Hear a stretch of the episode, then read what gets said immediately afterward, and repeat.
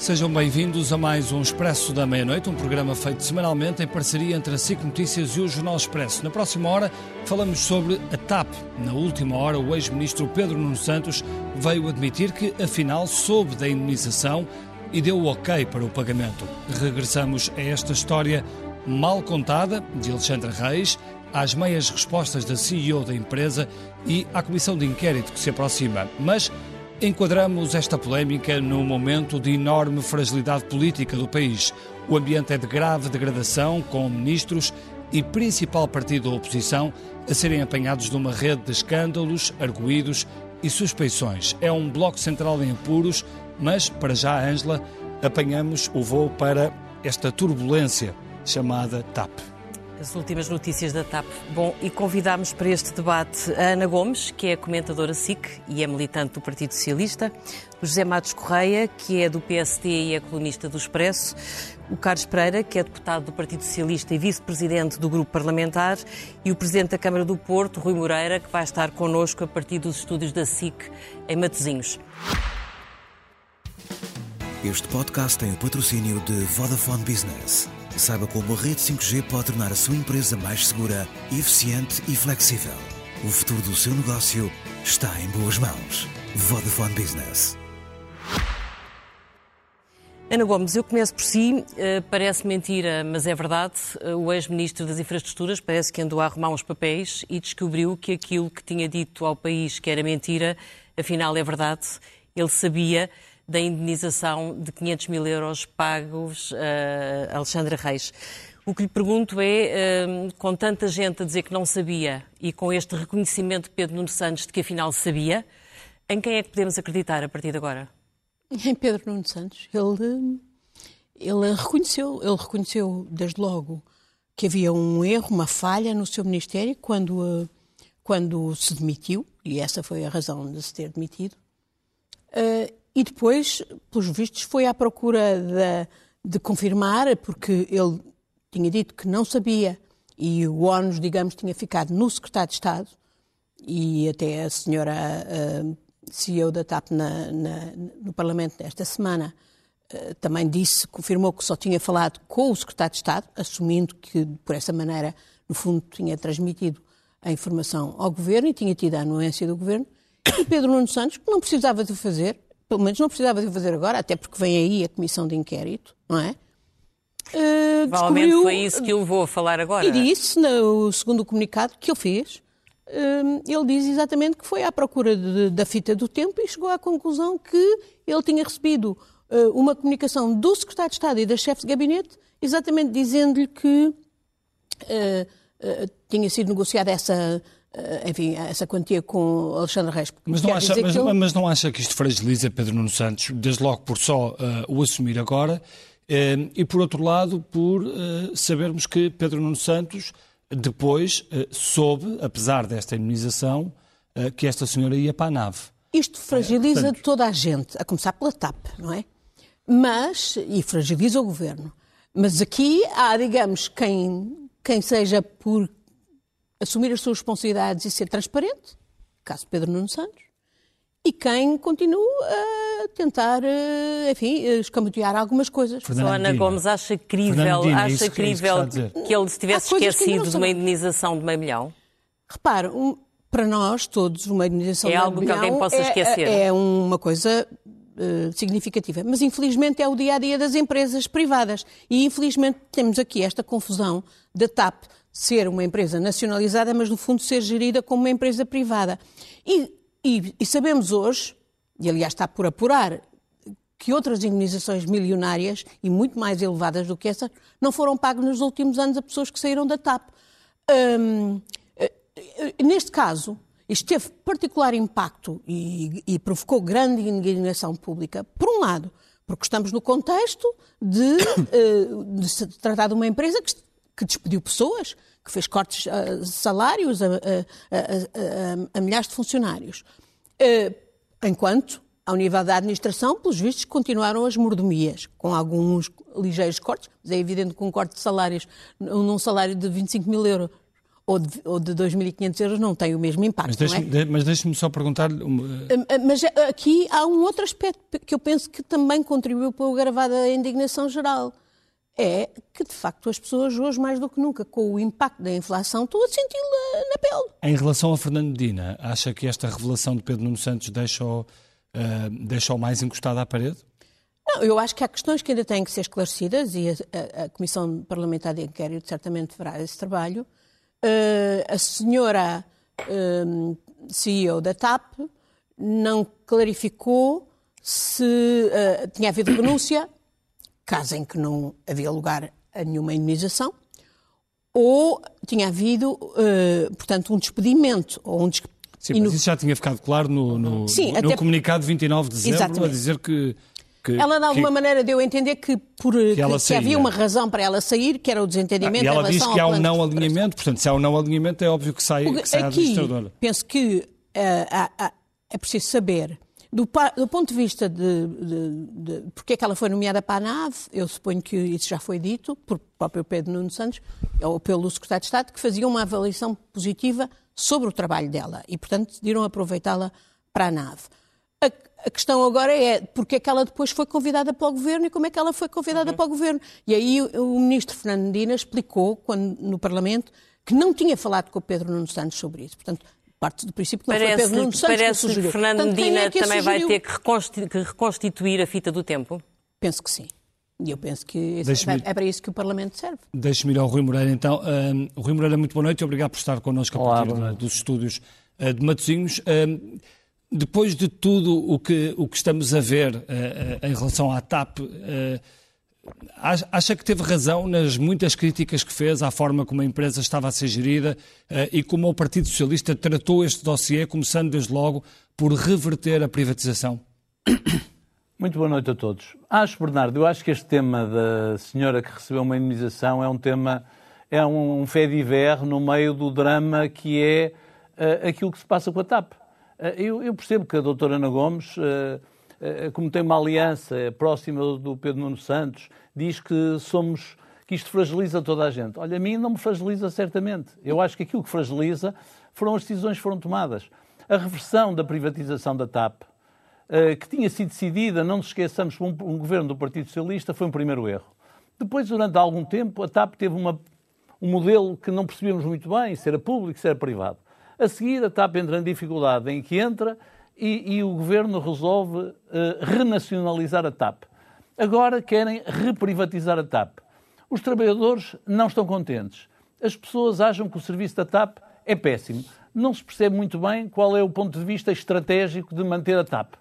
E aquilo que estamos a discutir, no fundo, é se a senhora recebeu 500 mil euros, se o ministro sabia. É, parece uma história do coro entelhado em que uh, se quer envolver toda a gente. Eu confesso que não uh, gosto muito de participar nestes programas, mas não é para o cor entelhado. Tenho, acho que verdadeiramente estamos a dar excessiva importância ao facto de a TAP ser uma empresa que não é auditada e não é auditada há muito tempo, porque a TAP tem sido sempre tratada como a última empresa colonial. A TAP tem comportamento colonial há muitos anos esta parte.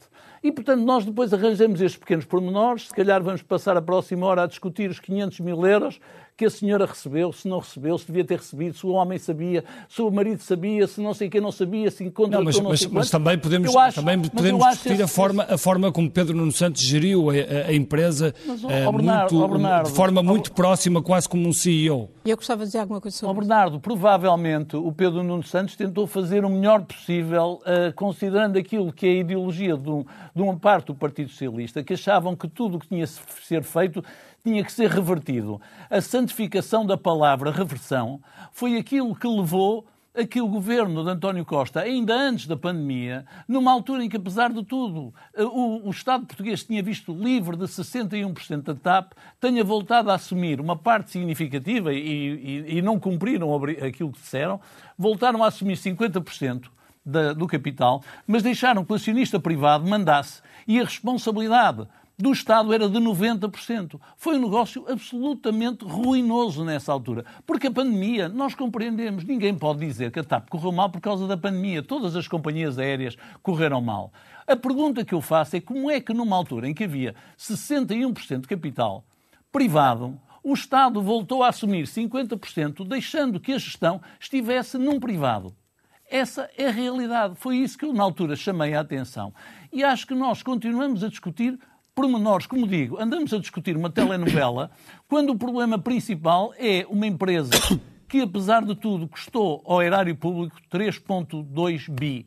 E que se diz depois que é muito importante que é exportadora, eu não sei se é, em que dizem que foi para salvar os trabalhadores, mas os trabalhadores não estão contentes, e têm razão para isso, pelo aquilo que se compreende, e andamos num drama permanente, em que as pessoas acham que a TAP, pelo menos para quem está a norte, e para quem está em Faro, e para quem está nas ilhas, seguramente não serve aquilo que é o interesse público.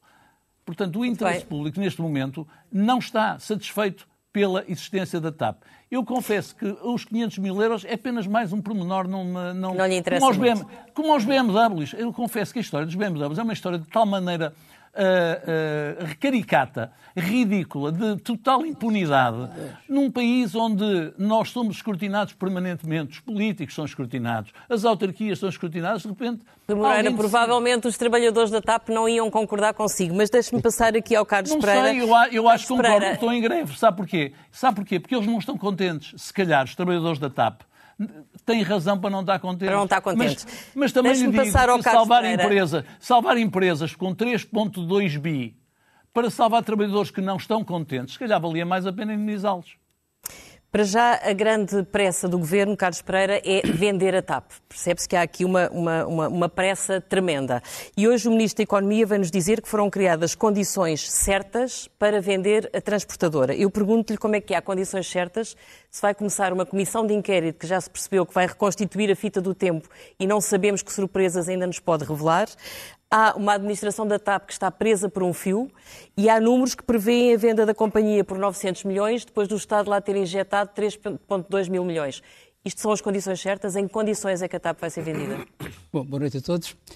Uh... Deixe-me só acrescentar uma coisa. Costa Silva diz vender a TAP e fala do grupo uh, espanhol. Uh, ou seja, o hub passar Mãe. de Lisboa para Madrid. Madre. É porque isso não é um negócio qualquer, não é? Bom, Isso é grave. Boa noite a todos. Antes de mais, permitam-me fazer um comentário àquilo que disse o Torre Moreira para, para talvez uh, uh, lembrar algo que julgo que o Torre Moreira sabia.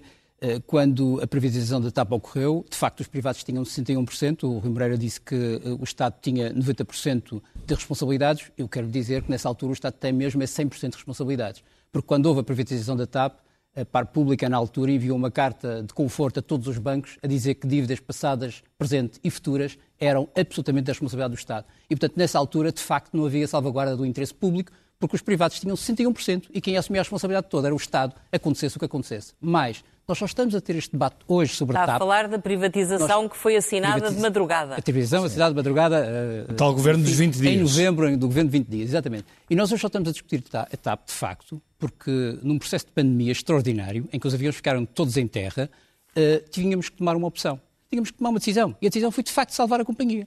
Uh, o, o, governo decidiu salvar a TAP. E decidiu salvar a TAP pelas razões que o, que o, o Dr. Rui Moreira não concorda, não acha que é relevante exportações, diz que não é eh, não sabe se é, mas, enfim, são factos. São 2,6 mil milhões, 2,6 mil milhões de euros de exportações que contribuem para as contas externas portuguesas. É, eram 10 mil trabalhadores, eram uh, quase 2 mil milhões de impostos, eram uh, uh, 2,3 mil milhões de compras a mais de mil empresas. Enfim, isto tem um impacto significativo na economia. Sim, mas a opção e, neste momento e, é vender a companhia, certo? E, já vamos aí. E, portanto, a opção era uh, salvar a TAP na altura para o governo socialista. É evidente que nem todos uh, tomaram uh, voto nesta matéria. Eu lembro que o PSD até hoje não disse o que faria com a altura da pandemia. Se salvava, se deixava cair, se construía outra. Não disse com nada. o PSD nós e, portanto, já não teríamos a TAP. Portanto, já não teríamos a... não sei, resolvido. não sei. Confesso que ainda não, não vi de forma muito clara nenhum dos, dos líderes do PSD, seja o Rui Henrique, seja agora o Montenegro, dizer o que é que fazia com a TAP. Sinceramente, não faço a mínima ideia do que é que faziam. já tiveram várias oportunidades para dizer, ainda não disseram, pode ser que hoje Uh, não, disseram, disseram, possamos, disseram algo Teriam no governo de Campas Escolho que era privatizado. Disseram sempre, disseram sempre que faziam ao contrário daquilo que estávamos a fazer. Mas quando... Não, mas quem fez o contrário foi o PS oh, oh, quando, quando assumiu o governo. Oh, Bernardo, vamos lá ver. Não, quando... o governo, desculpa lá, o governo PSD, do tempo. O governo PSD deixou oh, uma TAP privatizada. Deixa-me falar. E o PS é que fez o contrário. Vamos à linha do tempo. Quando chegamos à pandemia, essa aqui é a pergunta fulcral. Esqueçamos o passado. Quando chegamos à pandemia, a pergunta é o que é que fazemos com a TAP? Não tínhamos hipótese. O, o Rui Moreira lembrou uma coisa certa. Antes da pandemia, a TAP já estava em dificuldades económicas.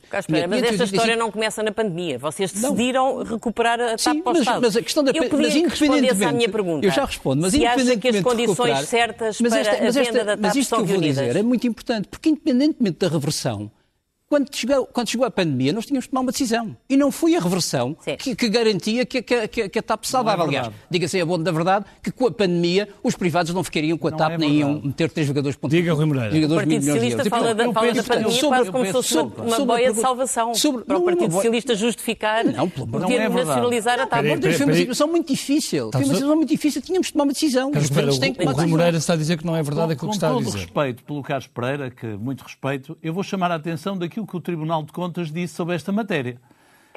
Quando uh, os, o Estado recuperou o controle estratégico com a posição de maior acionista de 34% para 50%, perdeu direitos económicos de 34% para 5%, além de assumir maiores responsabilidades na capitalização e no financiamento da empresa, agravando a exposição a contingências futuras. Em contrapartida, a redução da participação da Atlantic Gateway no capital social de 61% para 45%, foi acompanhado pelo acréscimo dos direitos económicos correspondentes de 61% para 90%.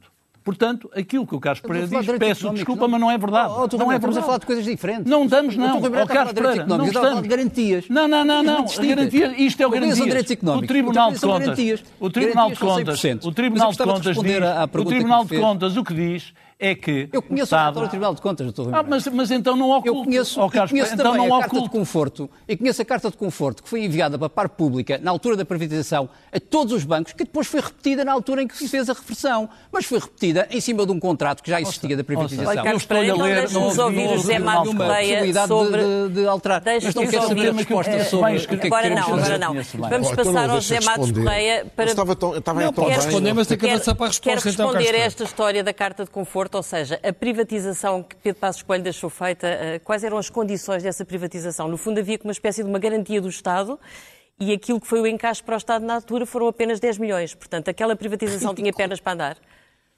Boa noite, em primeiro lugar, a todos e também ao Rui Moreira no Porto. Ah, o Partido Socialista tem uma certa tendência para se esquecer das coisas.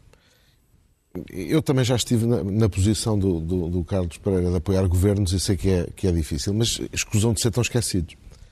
Ah, ah, quem anunciou a privatização da TAP foi, o, foi o governo do, do engenheiro Sócrates, em, dois, em 2011. É, foi um governo de gestão do PSD. Posso, posso. Estava previsto no memorando de entendimento. Estava, não, uh, vamos por partes. Quem disse no memorando de entendimento que já tinha a privatização da TAP prevista para 2013 e se comprometeu a antecipá-la para 2011, é o ponto 331 do memorando de entendimento com a Troika, foi o Partido Socialista. Está lá escrito.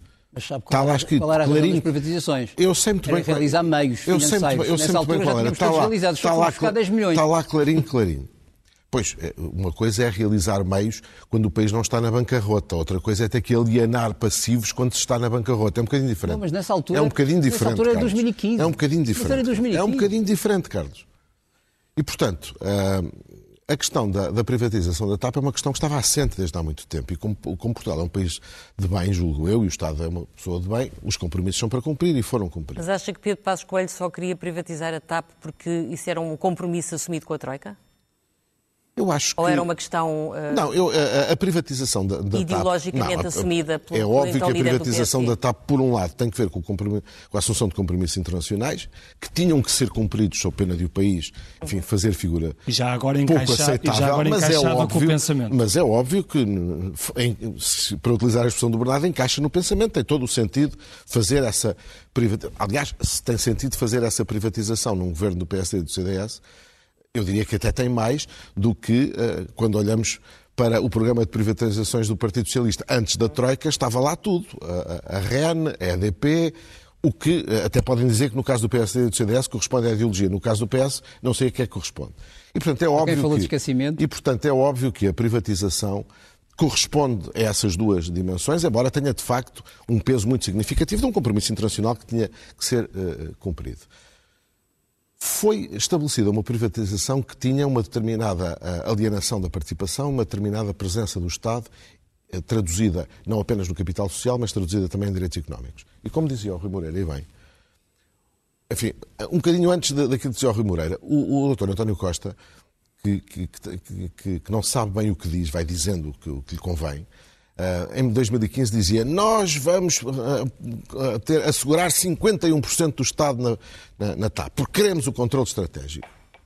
Entradas de, de, e agora já falou no último debate Exatamente, entradas de lobo saídas de Sendeiro, quando fez o, o acordo com os privados, ficou em 50-50, naquela lógica, e como 50%, 50-50, tem aquela... 50-45. Não, 50-45. Não, estou-me a referir aos, aos, aos direitos ah, de, de voto. Uh, e, e, depois, do ponto de vista dos direitos económicos, como dizia o Rui Moreira bem, piorou a situação que existia na Mas privatização. Sabe qual era a situação que existia antes do Conselho de Administração? Tínhamos 12 administradores para um 11 e tínhamos 30%, devíamos ter mais, Verdade, não era profissional. passaram a ter 6 em 6, Exatamente. sendo que não tinham nenhum na Comissão Executiva. Pois não, não tinham. E o Estado, e o Estado, o Estado diminuiu, oh, oh, Carlos, dá-me licença, eu não o interrompi, o Estado diminuiu os seus direitos económicos da empresa e aumentou a exposição que tinha do ponto de vista dos resultados da empresa. Foi este o resultado da, da birra do doutor António Costa. Mas neste Agora, momento concorda Costa... que a saída é tentar vender a TAP o melhor possível? Bem, quer dizer, eu, eu, eu, confesso que não sei qual é a saída, porque o, o doutor António Costa fez o que não devia, fez tudo errado. Porque se nós olharmos para os nossos parceiros europeus, ninguém teve esta ideia bizarra de privatizar uh, empresas. Uh, uh, no caso da Alemanha, por exemplo, o Estado entrou na Lufthansa. Nacionalizar, era isso que queria dizer. Sim, desculpe. Nacionalizar. entrou, na, entrou na Lufthansa com uma participação do capital social que já vendeu com, com lucro. Nós tivemos a ideia bizarra que tínhamos que privatizar nas condições que eu acabei de descrever. Agora diz dizer, que quer privatizar. Está a dizer reverter. Agora que. Agora, agora, hã? Era reverter, reverter a privatização. Está bem, ok. okay. Estava a dizer nacionalizar, não, nacionalizar, não foi nacionalizada. Okay, peço desculpa. Reverter a privatização. Uh, Muito e, portanto, não, mais tarde nacionalizou. Sim. Quer dizer, mais tarde não, nacionalizou. da altura da pandemia. Não, não é que é essa referência. Oh, oh, Carlos, é essa altura que eu estou a solução? Aí tem oportunidade. Mas eu, mas eu dou-lhe mas eu dou a solução. Eu dou-lhe a solução. Não, não se preocupe com isso. E há mais a questão do plano de estruturação que se conhece não, muito é um, pouco. Não é um momento único. O PSD. É, este é um momento único de saber o que é que o PSD, o PSD foi, é e continuará a ser contra a privatização da TAP. E, contra a, desculpa, a nacionalização da TAP. E, portanto, a solução que podia ter sido adotada podia ter sido uma solução adotada eh, igual à que foi em vários países, como por exemplo na Alemanha, como eu estava a dizer, em que o Estado entrou com uma participação de 20% do capital, não alterou a estrutura acionista, ajudou os, os, os, privados que eram proprietários e depois alienou-a com, com 900 milhões de euros. Deixa-me passar, a Ana passar a Ana, sim. Uh, Deixa-me só perguntar-lhe se, se, se, se a desilude a forma como, como o Partido Socialista tem tratado todo este assunto da TAP, nomeadamente António Costa. Sim, eu apoiei que o governo... Que, que, que o Partido Socialista procurasse reverter aquela a privatização que foi feita nos últimos dias de gestão do PSD em condições absolutamente ruinosas, por 10 milhões, não é? Já foi dito isso aqui. Um, mas porquê, e, mas, mas porquê que apoiou? Porque acho que a TAP é uma empresa que precisa ter o controle estratégico nas mãos do governo. Pode ter parceiros privados, mas o governo não pode abdicar do controle estratégico. E que foi essa a razão que foi dada mas nessa que privado altura. é que entra para uma Agora, empresa. Foi mal feito. Mas que privado é que entra para uma empresa que não tem. Eh, não, tanto que entra, que entra, que entrou e que continuou. O que, do meu ponto de vista, foi errado. Mas calhar com o objetivo com a maioria e continuou com o controle. Com o controle. Quando, peço desculpa, deixem-me falar. Quando foi renegociada, portanto, essa reversão parcial, o Estado abdicou na mesma de, de ter direitos uh, uh, prevalecentes.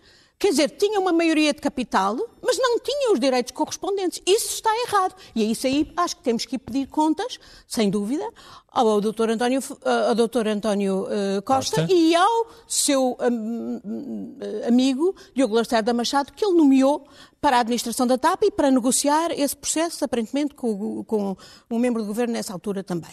Agora, quando chegamos a uma situação diferente quando estamos na pandemia. De facto, tínhamos que salvar a empresa. A empresa, eu compreendo o Dr. Rui Moreira e eu até sou solidária com a, a percepção dele e de muita gente no Norte que a TAP não cumpre, não serve, como devia, na minha opinião, o Norte do país e todo o país onde há aeroportos e onde a TAP devia ter capacidade neste de chegar. Já, neste momento já não é só no não. Norte, não é? As queixas da TAP... Exatamente. Agora, eh, dizer que a TAP eh, desvalorizar a importância económica, estratégica para o país da TAP, que é a maior exportadora de serviços no país. Mas não é o próprio PS balança... e o próprio Governo não, espera, que estão, que estão a desvalorizar não, a TAP neste momento é o com maior todos estes comprador casos. de serviços uh, nacionais, além dos, em, uh, dos empregos que têm em causa. Portanto, Portanto a Ana é contra a venda da TAP. Eu sou contra a venda total da TAP, admito que possa haver uma venda parcial da TAP, como se uh, pensou no passado, mas com muito melhor retorno para o Estado. E, aliás, os números que estão aí não têm comparação com o que foi feito em, em 2015 pelo governo PSD. Uh, uh, porque a verdade é que este plano Puseram de lá 3,2 não, bi. Não, desculpa lá. Puseram... Ainda,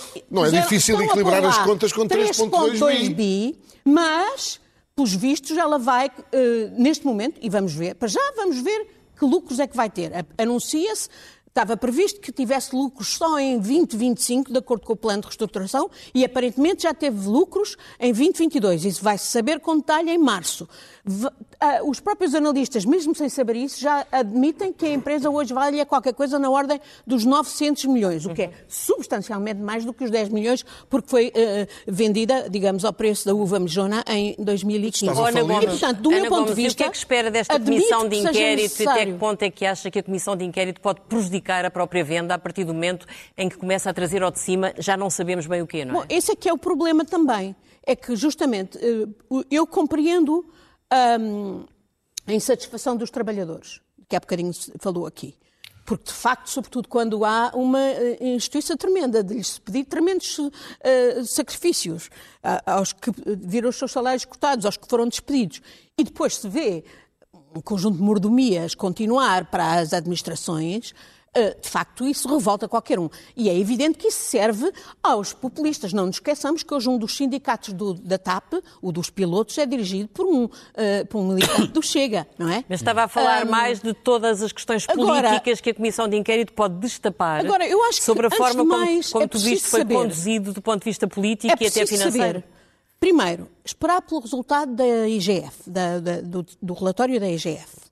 Depois, uh, uh, já se falou de uma auditoria externa para ir ver, por exemplo, das outras indemnizações pagas. Eu discordo inteiramente que se vá pagar dinheiro a uma auditoria externa, sabendo nós que estas auditoras externas são uma treta, fazem o que o, quem lhes paga diz.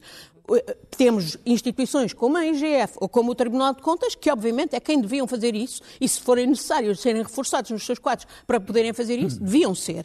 Depois, acho que é, o trabalho da, da, CPI vai ser importante, mas do meu ponto de vista é errado que ele se fique só com o que se passa dois anos atrás. Eu quero saber o que é que se passou com a tal história dos, das vendas dos aviões no tempo do Nilman, que aparentemente envolveram comissões e que levou, de resto, o ministro Pedro Nuno Santos a enviar para a PGR uma auditoria. Eu quero saber isso. Eu quero saber quem é que está envolvido nisso. Eu quero saber também mais para trás quem é que está envolvido, o que é que se passou com aquela compra desastrosa da VEM, que foi o que efetivamente desequilibrou financeiramente a TAP. Então, e, Gomes... e, nomeadamente, quais são os pontos Portanto, principais do plano de reestruturação vista, que conhece, conhece portanto, muito do pouco? meu ponto de vista, quais são os objetivos do plano de Eu reestruturação? penso que tem que haver aqui um equilíbrio. Os próprios trabalhadores, que com certeza querem salvar os seus empregos e, portanto, precisam de salvar a TAP e que foram decisivos para estes bons resultados da TAP, devem também medir as consequências do que neste momento estão em cima da mesa. Por exemplo, eu tenho dificuldade em compreender o que é que se passou. Com, uh, havia 14 reivindicações, aparentemente, para uma lista dos, dos, dos um, trabalhadores de cabine que anunciaram uma greve. Foram aceitos 12 reivindicações e há duas que até foi dito pelo líder que são mínimas e, de repente, isso justifica a greve. Quer dizer, eu acho que é esse tipo de considerações que vai ter que ser levado em conta por Deixa-me todos, passar aqui ao Rui Moreira, Ana Gomes. pelos membros da CPI, porque obviamente, quer dizer, apesar de tudo, com todos os problemas, esta direção apresentou resultados. E pela primeira vez a TAP está a dar lucros. E, portanto, Nós acha- vamos acha- agora estragar, digamos, que, aquilo antes acha de, que esta a- de presidente, a vender acha que esta mesmo presidente deve, deve manter-se. Eu acho que isso vai depender de muito de tudo. Para, resultado- para já, ela foi obviamente bem brifada para o- a, a- a comissão de inquérito. Eh, não, para, para, para o Parlamento. Ir ao Parlamento, sim. Não disse muito. Uh, tudo vai depender também da capacidade que ela tenha agora de diálogo Moreira, com os trabalhadores para arranjar uma saída que não prejudique mais a. a... Rui Moreira, deixe-me deixe só, deixe só perguntar-lhe uh, sobre, sobre a Presidente da TAP, depois do que ouviu uh, e, e, destes resultados de que falava a Ana Gomes, se acha que ela tem condições para, para se manter até à venda e o Governo não tem outro caminho senão, senão deixá-la ficar, para não criar mais um problema. E se eh, ouviu com preocupação hoje eh, o ministro Costa e Silva falar na hipótese de venda um, ehm, a esse grupo que uh, poderia provocar que o, que o hub passasse para Madrid? Vamos lá ver. Eu, relativamente à senhora Presidente da TAP, mais uma vez acho que é um assunto mais, um bocado irrelevante. Porque não é ela que vai determinar Uh, se o governo vai privatizar. Estas coisas todas vão desvalorizando, vão desvalorizando. Não, claro, claro que tudo. De irrelevância em irrelevância. É verdade, é verdade. Ou seja, todas estas histórias uh, vão desvalorizando a TAP. Uh, eu, eu acho que, que, a doutora Ana Gomes tem razão num aspecto, mas esquece outro. perante o comportamento errático do governo português relativamente ao que, aos governos portugueses, relativamente ao que querem fazer à TAP, a probabilidade de nós encontrarmos um acionista privado que queira meter dinheiro na TAP para deixar que seja o governo português a mandar no dinheiro dele e nos aviões e nos trabalhadores, acho que é muito imprudente nós acreditarmos nisso. Olha, a Lufthansa Aqui... acabou de comprar 40% da, da Alitalia, da, da, da, da, da, Não, não mas, ó oh, doutora Ana Gomes, mas é que a Lufthansa, quando compra essas empresas, quer mandar nas empresas. O que não vai pôr é dinheiro para depois ser o Parlamento Português, a Comissão de Inquérito, o Governo, a mudança, a Cristina Weidener, o Ministro este ou aquele a, a mandar. Não me parece provável. A verdade é que a TAP tem um problema. A TAP hoje não tem dimensão no mercado internacional para viver sozinha. E, portanto, uma política de alianças da TAP parece-me razoável. Qual é o problema? Não me parece que alguém que vá meter dinheiro na TAP neste momento, em primeiro lugar, vai querer mandar na TAP e, em segundo lugar, não vai querer uh, aceitar as exigências que o governo português lhe vai, vai colocar como condição em termos daquilo que é o desígnio estratégico da TAP. Portanto, vamos ver, doutora, parece que há propostas em cima da mesa e não oh, são, oh, oh obviamente, doutor, oh, a, da, a, da, Ibéria, que do meu ponto de vista é um desastre. Oh, doutora, eu, Moreira, diga uma coisa, é, não, enquanto interessa a nós aceitar. Eu peço desculpa, eu lembro-me do tempo, uh, e a doutora também se lembra, do tempo do João Cravinho, em que se dizia que a Suíça queria comprar a TAP, que a Lufthansa queria comprar a TAP. Ao fim e acaba, acabamos por vender um americano e ao Grupo Pedrosa. Ah, isso era, foi eu não. Não, não, muito antes, mas a verdade Quando vendemos é que eu não acredito. A faliu, senão ia ser vendida. Tinha, tinha um contrato não... já de 138 milhões. Está bem, eu, eu vou-lhe dizer e, e, e, faço uma aposta. Não vamos, não vamos conseguir que um grande operador mundial seja capaz de comprar a TAP e depois se submeta à vontade do governo português. E aquilo que me parece aqui uma enorme contradição é porque é que o governo português numa altura em que a TAP entrou em dificuldade, não fez aquilo que o governo alemão fez com a Lufthansa metia dinheiro, deixava lá os acionistas privados que lá estavam e depois saía. Foi isso Mas os acionistas privados não queriam, não tinham dinheiro para lá meter não, fica... não queriam. Oh, não, não é verdade, doutora Ana Gomes. Para os acionistas privados foi um grande negócio a reprivatização. Para o Sr. Nilman e para o Sr. Pedrosa foi um grande negócio o Estado e ter E como é que o Estado ia meter dinheiro privado se nesta altura com não controlava não, a, metia, minimamente a, a não, companhia? Metia, metia com aumento de capital, como foi fez o governo alemão na Lufthansa, Sra. Doutora Ana Gomes. O não governo alemão... O governo fez aumento de capital deixa passar aqui. Não. Ficou com 100%.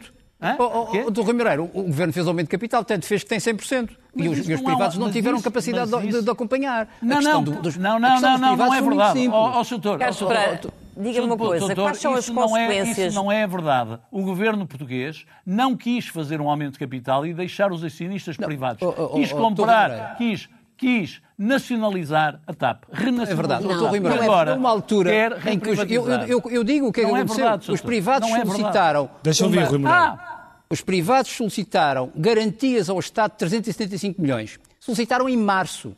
Em junho, a TAP precisava de 1.200 milhões de euros. E, portanto, os privados, nessa altura, deixaram de ter interesse na companhia. E, portanto, a questão é essa: os privados não tinham nem capacidade financeira e deixaram de ter vontade em junho de investirem na companhia. E, portanto, só havia uma hipótese: era ou o Estado investia, ou o Estado salvava a companhia, ou a companhia fechava. Essa hipótese existia eh, da companhia fechar. Aliás, há, partidos políticos que defendem isso. E, portanto, o PS não defendeu o fecho da companhia e, obviamente, para salvar a companhia foi preciso uh, uh, uh, 3,2 mil milhões de euros. Agora, a questão é, nós temos uma gestão, temos, há, há bocadinho perguntava o que, é, o que, é, que falta, qual, qual, é a estratégia, o que é que se pretende fazer. Há aqui um, um dado muito relevante que eu gostaria não, perguntava-lhe em condições é que vocês vão realizar esta venda se a TAP está envolvida no molho de é- brócolis de polémicas. Mas é exatamente isso Também que... do ponto de vista político só podem desvalorizar a empresa e, portanto, correm o risco de fazer uma venda uma venda mal feita. Quer dizer, vender, vender isto por tudo e meio ao desbarato e eventualmente com riscos de perder o hub de Lisboa. Claro, o que lhe é pergunto é, do ponto de vista político, quais são as consequências para o Governo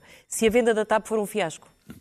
É verdade que eh, todas as polémicas e as controvérsias à volta de uma, de uma, companhia que está em reestruturação desvaloriza a companhia. Isso é evidente, nós temos alertado para os cuidados que é preciso ter em torno disso e, obviamente, estes episódios não ajudam. Agora, a, questão fundamental é, é, que é preciso mesmo cumprir o plano de reestruturação. E nós estamos a um ano do plano de reestruturação. O plano de reestruturação, como a doutora Ana Gomes disse, tem metas. A meta é, em 2023 era ter resultados positivos operacionais. Nós já estamos a antecipar dois anos os resultados positivos operacionais. Nós não podemos desvalorizar isto. Dois anos de antecipação de resultados positivos, positivos operacionais. E neste momento até já temos lucros. Eh, em março saberemos, mas em princípio teremos lucros em 2022. E, portanto, qual é a maneira de entregar os 3,2 mil milhões de euros aos, aos portugueses? É através desta, desta, desta operação, de poder ser bem sucedido no plano de estruturação. Mas a pergunta da Ângela, a pergunta da Ângela Carlos Pereira, deixe-me deixe só uh, retomá-la. Um, o Governo tem aqui um objetivo que é vender a TAP. Uh, creio que é vender a TAP até ao final do ano. Se essa venda não for feita e não for feita a um bom preço, que preço político é que uh, existe para o Bom, Governo, na eu, sua opinião? Eu confesso que não conheço o limite de, de, de tempo para vender a TAP. Não, não, sei se é um ano, se é dois anos. Portanto, não acha que a TAP deve ser vendida até ao final do ano? Eu acho não que deve TAP, ser vendida Eu acho pressa. que a TAP deve ser vendida com calma, com prudência e, obviamente, com valor, porque é uma companhia que está a ser estruturada e é para ter valor e, aliás... O que é que é já, o valor? Já o que é que é o valor da TAP? Os, os, trabalhadores já tiveram tantos sacrifícios, já fizeram tantos sacrifícios, nós temos, obviamente, que... Qual é, qual, qual é, que é o valor que, da TAP?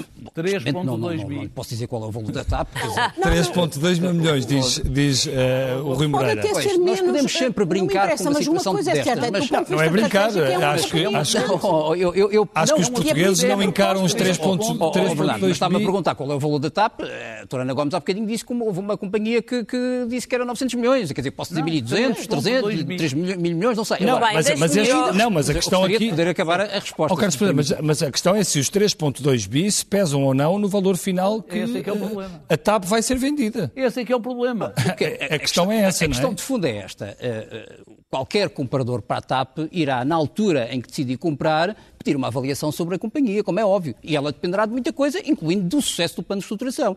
E, portanto, nós temos... Portanto, o Estado não irá recuperar o dinheiro todo que pôs na TAP. Não sei, não consigo fazer previsão, nem, nem o Bernardo consegue fazer previsão, nem o Dr. Rui Moreira Carlos consegue Pereira, fazer previsão. deixe-me ir portanto, ao José Matos é-. Eu não sou Bernardo, governante. Bernardo, se aqueles que Não, mas querem mesmo governante, que o não Estado recupere tudo na TAP, e eu quero, hum, mas são tão exigentes sobre isso, então porquê que não são exigentes em relação, por exemplo, ao dinheiro que o Estado desperdiça em benefícios fiscais, que são quatro, quatro TAPs por ano? Sim, há, imenso- há imensas frentes Ah, de exigência. Vamos lá ser exigentes em tudo. E quem é liberal Mas é é tudo que evidente que, é também evidente liberal. que a Quero agora intenção do deixe-me ir governo ao é recuperar. É se recuperar o quiserem que isto continue a ser um diálogo entre o Partido Socialista, estamos à vontade. Eu posso me ir embora, não? Não, José Matos José Correia, Matos. Correia, diga-me uma É porque coisa. às vezes a Ana Gomes lembra-se do passado revolucionário que teve e em vez de deixar as pessoas falar, vai alegremente. tenho muito orgulho.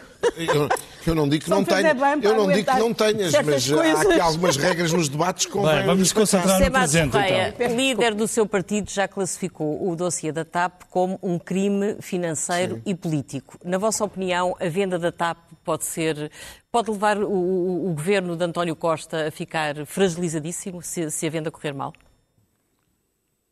Eu acho que a venda dificilmente não correrá mal. Parece-me uma evidência, tendo em conta toda a forma como tu dizes, tem sido gerido desde o início, com desastre atrás de desastre, e com a própria postura do Primeiro-Ministro, que umas vezes, como eu dizia, quer eh, uma coisa e outras vezes quer outra. Umas vezes diz que a privatização é parcial, depois já admite a privatização, ele próprio não sabe o que quer.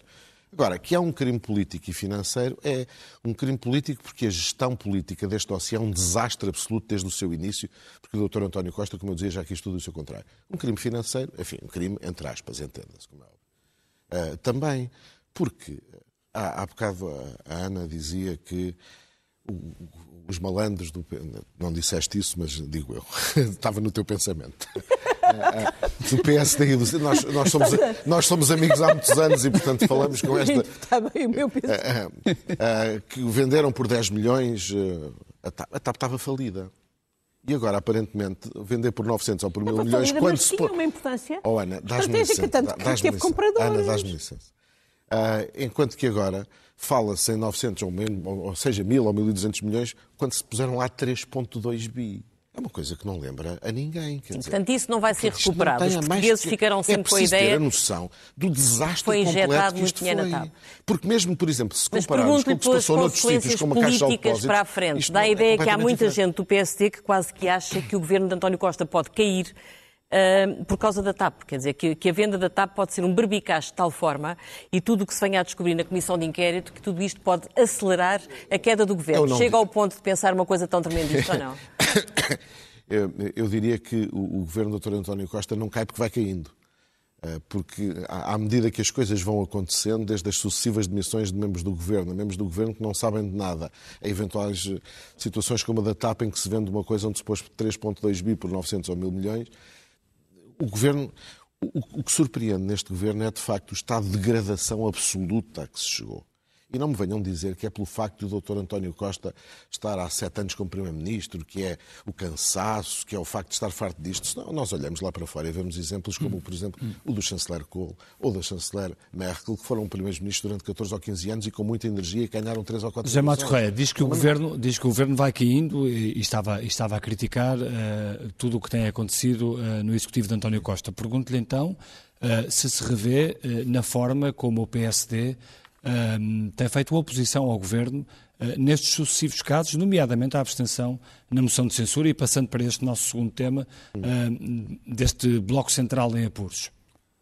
Bem, eu, eu relativamente à, à, moção de censura, eu próprio tive a ocasião de, num jornal, que não aquele onde tenho a coluna habitual... Sim, hoje há, noutro, há, várias críticas noutro, internas nos jornais. Mas noutro, mas noutro, David Destino... Escrever um artigo a, a defender, a, antes da decisão do PSD ser tomada, a defender a abstenção do PSD, com um argumento que me parece evidente. Uh, uh, o, o governo ganhou eleições há uh, menos de um ano. O próprio Presidente da República anunciou que não estava disponível para dissolver o Parlamento numa circunstância destas. Não vale a pena estarmos aqui a criar epifenómenos como a Iniciativa Liberal tentou criar porque precisa de fazer prova de vida. Isso não tem mais pequeno sentido. Relativamente às, às questões que, que... Mas acha que Luís Montenegro está, eh, de certa forma, de mãos atadas não. Eh, por causa de todas as coisas que, que têm não, acontecido não, também creio, dentro creio, do partido? Não, não creio, não creio. E relativamente às questões que hoje refere a algumas críticas internas dentro do PSD, eu, eh, com, digamos, o recato que é devido ao facto de estar a falar de colegas meus de partido, o mínimo que posso dizer é que me dão vontade de rir. Porque pessoas que foram dirigentes importantes no tempo do Dr. Rui Rio criticarem a, a, a forma como este como o PSD faz oposição e não se demarca do, do governo, é, é, uma coisa que só me dá para rir.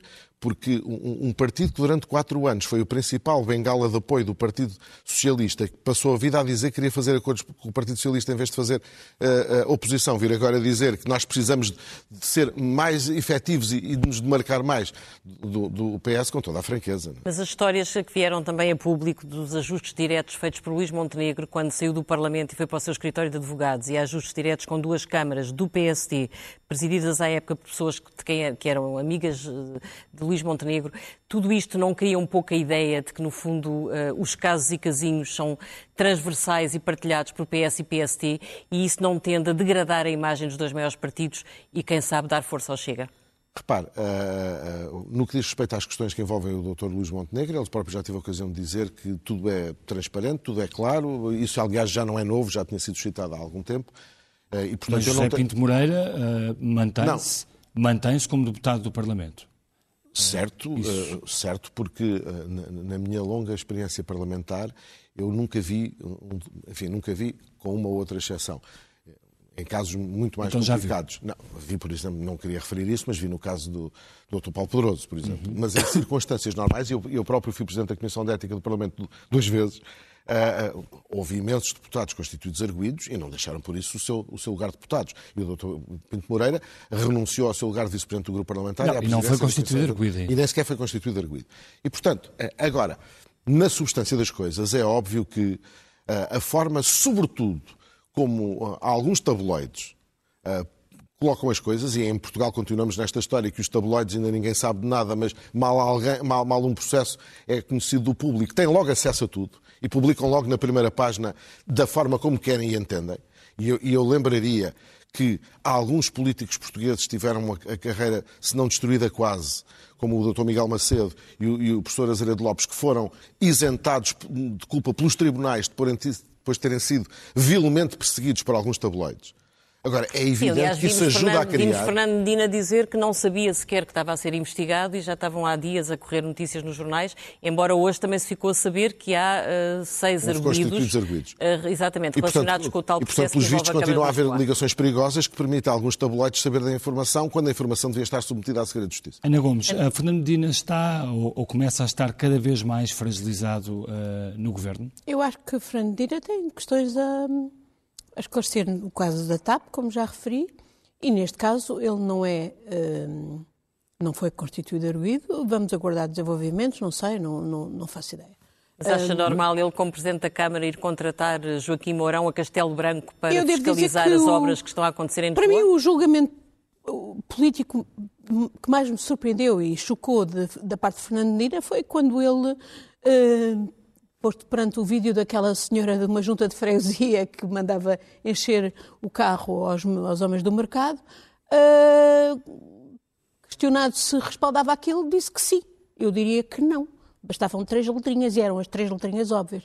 Uh, o julgamento político que isto implica, para mim, uh, é, é, é, de facto desastroso. Mas, Agora, mas, de qualquer maneira, mas só um ministro, dizer, Mas o Ministro das Finanças, não me parece, confrontado com estas questões todas, num governo que já uh, perdeu vários ministros, uh, isto não começa a ficar demasiado complicado para António isto Costa? Isto começa a ficar muito complicado e não é, do meu ponto de vista, por causa da TAP. A TAP é mais um elemento eh, desagradável e, e, que, e, que, realmente é bom que nós todos tenhamos consciência. Põe em causa os nossos interesses todos, coletivos, porque de facto somos, somos os contribuintes que estamos a, a intervir para Mas salvar preocupam mais estes casos todos que têm vindo a público. que essa sucessão de casos e a, a falta de capacidade do Primeiro-Ministro por, por por aquilo que eu já várias vezes disse, de desinteresse, de uhum. desencanto, de, de, de, na forma de lidar com eles e a forma errática como tem lidado de um momento para o outro, eh, com reviravoltas, piruetas, ora não sabia, ora sabia, etc.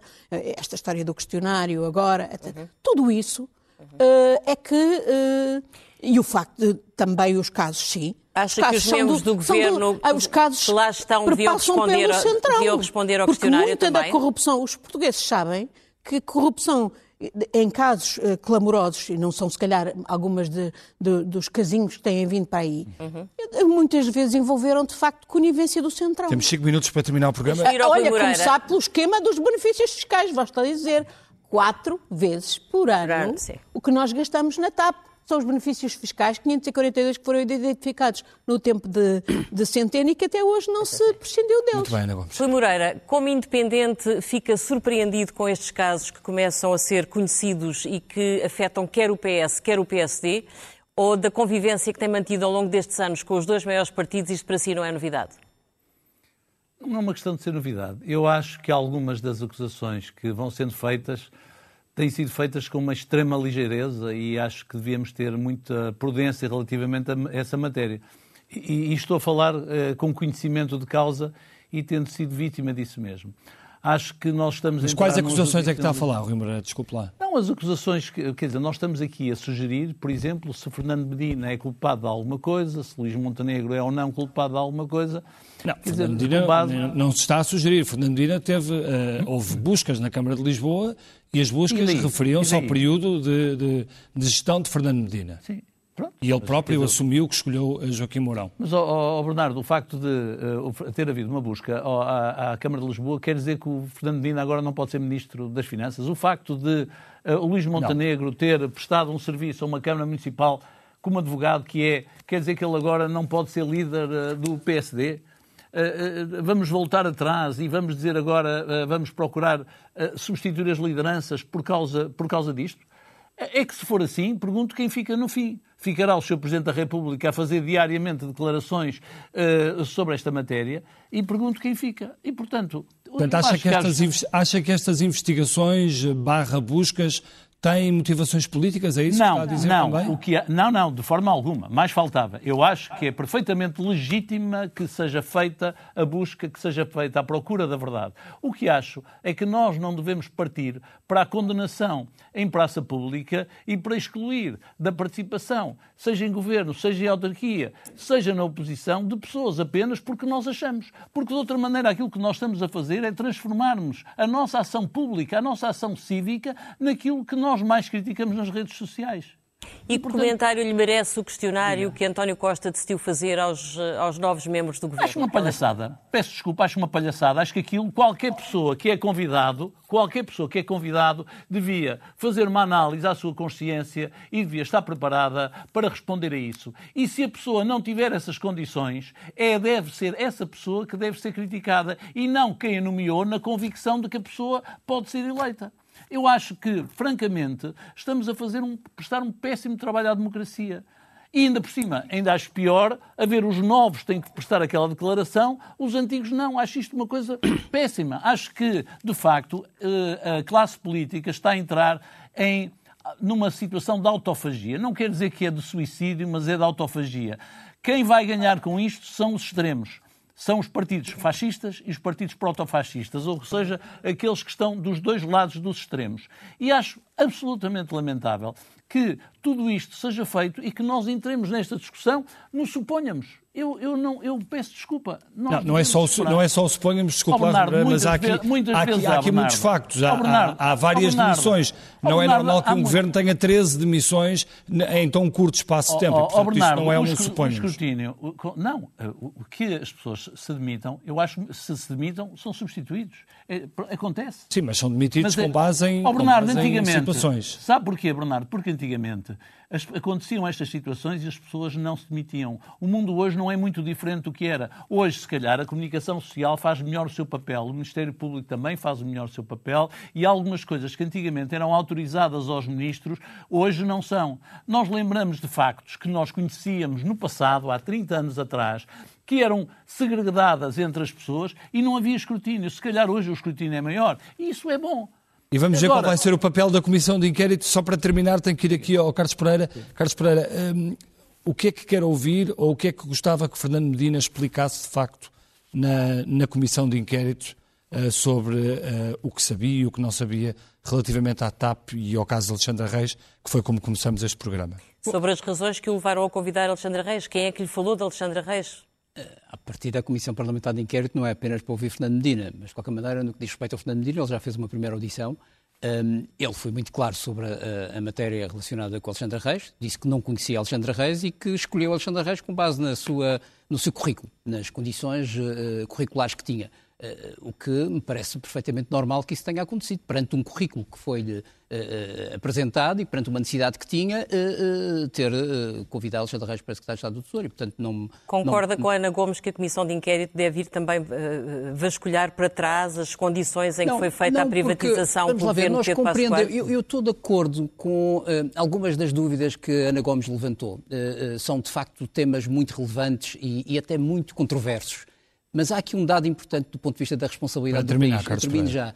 É que, uh, e até alguma contradição da Ana Gomes, que é, nós queremos valorizar a TAP e quanto mais fizermos o striptease da TAP uhum. numa comissão parlamentar de inquérito, mais estamos a contribuir para a desvalorizar. E, portanto, daí, daí, essa foi a razão pelo qual nós aprovamos uma comissão parlamentar de inquérito, permita-me dizer isso aqui até, muito bem feita pelo, pelo Bloco de Esquerda do ponto de vista do seu objeto, precisamente porque vai analisar uma questão que é fundamental, que é a política de remunerações, para tentarmos perceber de facto o que é que se passou com a questão da indemnização. Se fizermos isso e conseguimos, e conseguimos garantir uma, uma, da TAP bem feita, acho que o país já acabou, já acabou o nosso tempo, temos que ir eh, sem, sem, eh, rapidamente para a primeira página do Expresso, Ângela. Primeira página do Expresso traz como manchete a situação da greve nas escolas. Há centenas de alunos sem aulas desde o início de dezembro. O crescer de confronto com professores obriga António Costa a entrar nas negociações e o líder do STOP em braço de ferro Vamos ver quem cede primeiro.